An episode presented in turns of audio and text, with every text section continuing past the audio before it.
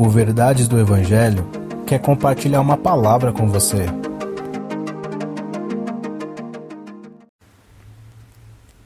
Efésios capítulo 5, versículo 5 Porque vocês podem estar certos disso.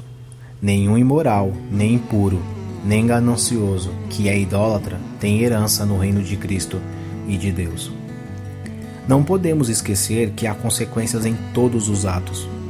E para aqueles que não se arrependem de seus maus caminhos e insistem numa vida pecaminosa, haverá a mais terrível consequência: a condenação eterna. As consequências nessa vida, sem dúvida, serão dolorosas, porém, nada irá se comparar com uma consequência eterna. O texto diz que, com certeza, os que vivem continuamente nesta condição não herdarão a vida eterna prometida por Deus. Não há outra opção. Ou iremos para a eternidade com Deus, ou para o inferno sem Deus.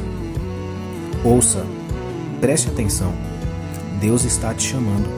Então, se arrependa. Se entregue totalmente a Deus. Que Deus te abençoe.